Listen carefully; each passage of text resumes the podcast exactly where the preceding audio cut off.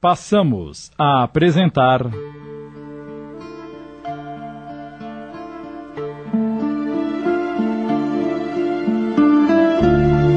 A Travessia, obra de Heloísa de Sena Furtado, adaptação de Sidney Carbone.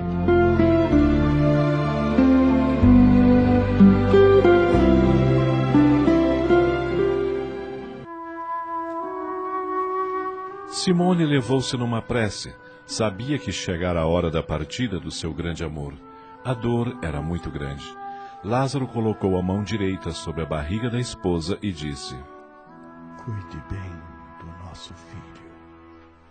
Terei que ir com eles agora. E lentamente foi fechando os olhos e deu o último suspiro. Lázaro! Lázaro! Apesar de todo o conhecimento espiritual, ela se desesperou. Eu ainda preciso tanto de você, meu querido. Por que não ficou um pouco mais? Não! Não!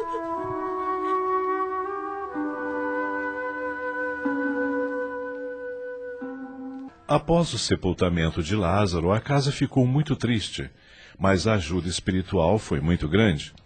Sempre que se elevava numa prece, Simone sentia-se mais leve, como se Lázaro estivesse ao seu lado, amparando-a.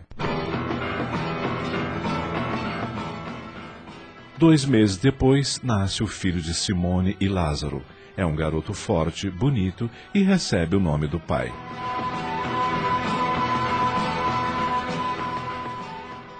Mais dois meses se passam.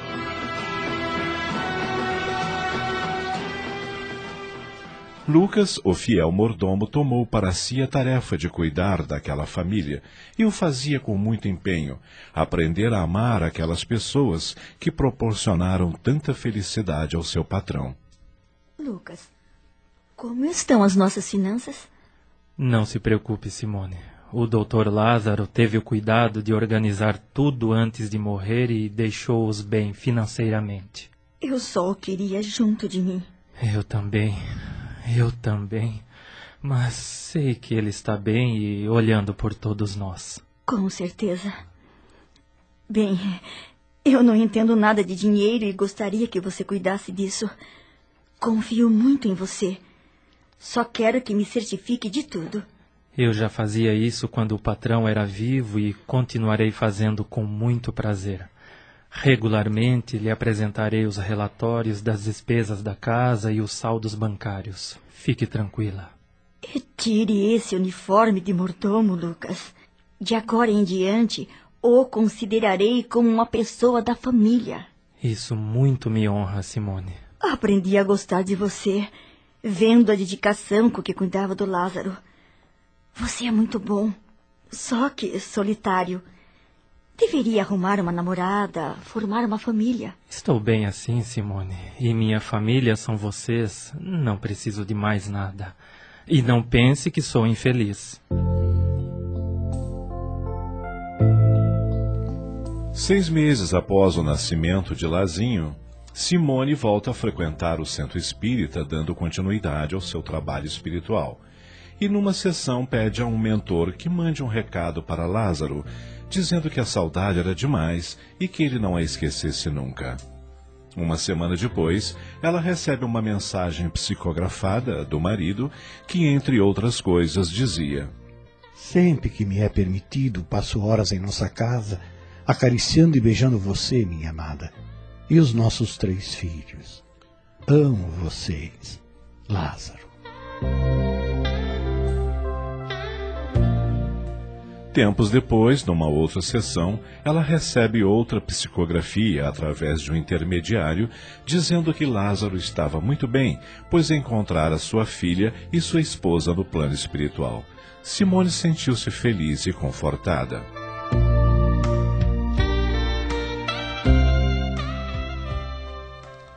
Alguns anos se passaram.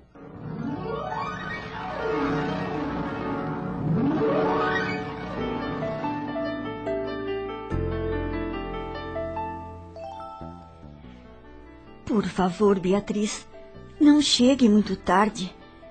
Se o pai da Carol não puder ir buscar vocês, ligue que eu mando o Lucas esperá-la na porta da danceteria. Ok, mamãe. A Beatriz você deixa ir pra balada e pra tudo quanto é lugar. Já eu. Você só tem 17 anos e quer amanhecer na rua, Frederic. Não, senhor.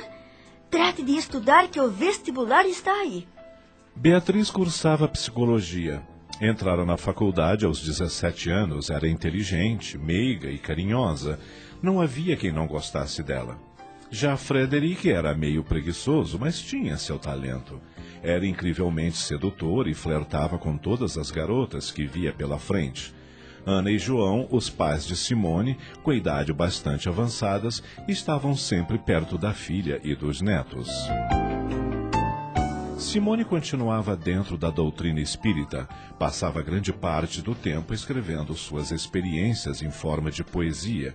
Esta foi a maneira que encontrou para continuar a viver sem a presença do seu grande amor. Lazinho, o filho caçula, era muito apegado à mãe.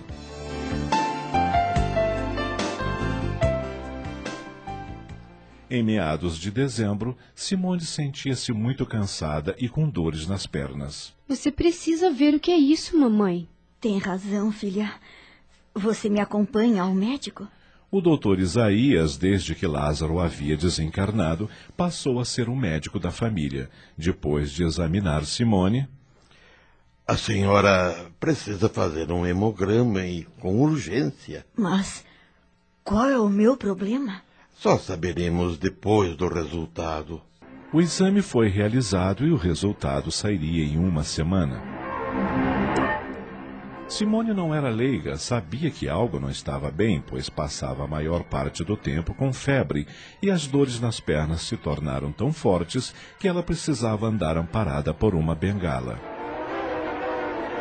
No dia de pegar o resultado do hemograma, Beatriz tinha um compromisso que não podia adiar, por isso Lucas a acompanhou ao laboratório. De posse do exame, foram para o consultório do doutor Isaías. Quer que eu entre na sala com você, Simone? Não precisa, Lucas. Obrigada. Assim que ela entrou no gabinete do médico. Por que está usando bengala? Minhas pernas estão fracas, doutor e sinto muitas dores. Além disso, tenho transpirado muito. Vamos ver o resultado do exame. O médico abriu o envelope e não gostou do que leu. E então? Ele suspirou fundo e disse: é, A senhora está com uma anemia profunda. Será preciso fazer outros exames, mas para isso vou ter que interná-la pois a senhora vai precisar receber uns frascos de sangue. Simone foi internada e os exames realizados. Alguns dias depois. Doutor Isaías, sei que meu caso é grave. Não esconda nada de mim, por favor. Quero saber tudo. Estamos apresentando. A Travessia. Voltamos a apresentar. A Travessia, adaptação de Sidney Carbone.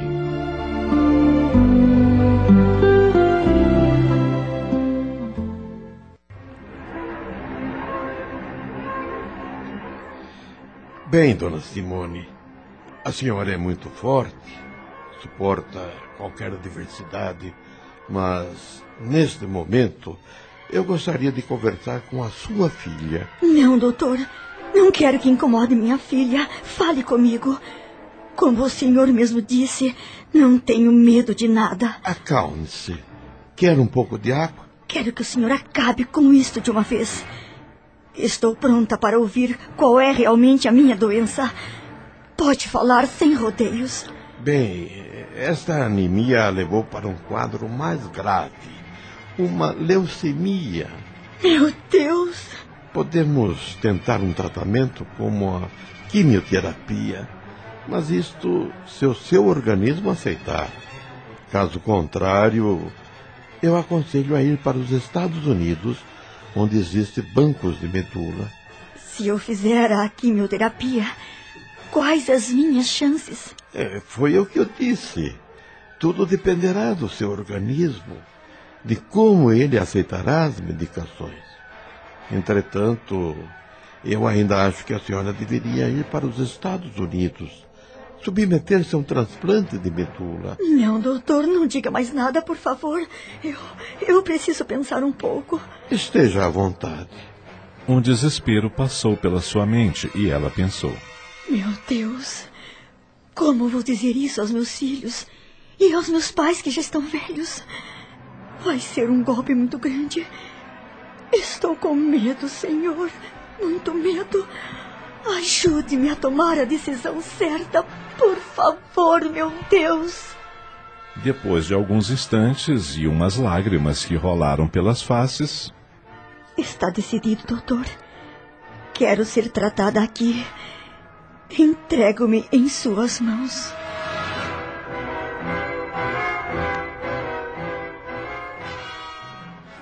A notícia pegou a todos de surpresa, pois até então Simone os fizera crer que estava internada para se curar de um início de pneumonia.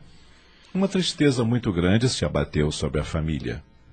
Pobre da minha filha. Deus vai ajudá-la, Ana. Ela vai sair dessa. Vamos ter fé. Uma semana depois, como está se sentindo, dona Simone? Ai, com muitas dores nas pernas, doutor. Ai, não consigo mais me levantar desta cama. Mandarei aumentar a dose da medicação. Daqui a pouco receberei os resultados dos últimos exames para saber a progressão da doença. Ai, doutora, quero lhe pedir um favor. Do que se trata? Se os resultados forem drásticos, não me coloque nos aparelhos. Ai, quero morrer em paz, sem máquinas sobre mim. Mas quem disse à senhora que isso vai acontecer? Tenho consciência do meu estado. O médico brinca, tentando animá-la. Ah, é? Não sabia que a senhora tinha estudado medicina. Mas olha só que flores perfumadas. Quem as trouxe? Meu filho. Esteve aqui ontem com a Beatriz. São lindas, como a senhora. ah, olha que o Lázaro é ciumento, hein, doutor? é, quando olho para a senhora, lembro-me dele. Foi um grande homem, um guerreiro. Tantos anos que ele se foi. Entretanto, Parece que foi ontem. Ele deve estar no lugar que Deus reserva aos justos e generosos. Sim, está. Mas visita-me sempre. Como assim? Em espírito. Ele está sempre ao lado da família. É, sim, claro. O senhor não acredita, eh, porque não é espírita. É, bem, tenho que visitar outros doentes. Vou deixá-la descansar agora. Se precisar de alguma coisa, chame a enfermeira. Não se esqueça de vir me dar o resultado dos últimos exames, doutor. Farei isso assim que estiver em minhas mãos. Os exames constataram que a doença lastrava-se rapidamente. Não havia mais esperanças para Simone. Ela enfraquecia dia a dia e, devido aos medicamentos fortes, passava a maior parte do tempo dormindo. Isaías comunicou à família que ela estava no fim. Foi inevitável o choque e as lágrimas. E agora, Lucas? O que vamos fazer? Nada podemos fazer, menina, a não ser darmos todo o amor que ela precisa. Eu não sei se vou suportar a ausência da mamãe. Deus há de nos dar confirmação, meu querido. Não se esqueçam. Não se esqueçam que estaremos sempre ao lado de vocês, meus netos.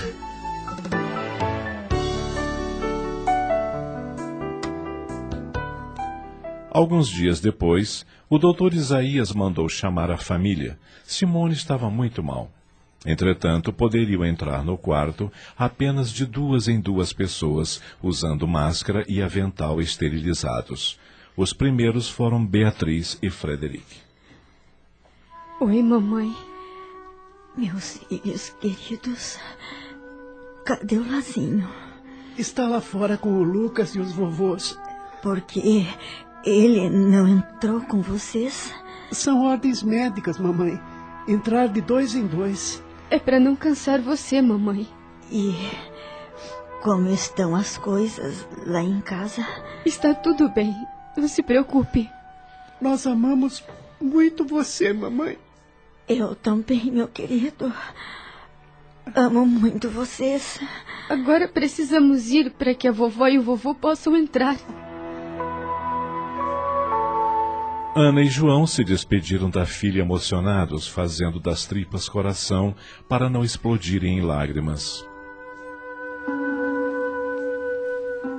Quando chegou a vez de Lucas e Lazinho, Simone segurou a mão do caçula e pediu-lhe: Lazinho, meu querido, esteja sempre atento aos conselhos dos seus irmãos e nunca os abandone. Vou partir deste mundo e conto com você. O garoto não conseguia articular palavras, estava paralisado de emoção. Lucas o abraçou enternecido e disse a Simone: Não se preocupe com as crianças, Simone. Enquanto eu for vivo, olharei por elas como a um pai. Obrigada, Lucas. Está chegando a minha hora. Lázaro está me esperando. Não fale assim, Simone. Sejam felizes. Eu olharei por todos vocês, se Deus me permitir. Agora, agora preciso atravessar a ponte que separa esta vida da vida espiritual. Eu. Eu. Simone foi-se. Seu semblante era de tranquilidade. Logo, todos adentraram o quarto, tristes, mas não em desespero. Pareciam ter tomado um sedativo. Beatriz debruçou-se sobre o corpo da mãe e, emocionada, Mamãe, você sempre disse que nunca estamos sozinhos. Temos os nossos protetores. Nós ficaremos bem, não se preocupe. E a vida há de me ensinar a ser como você guerreira, determinada e carinhosa.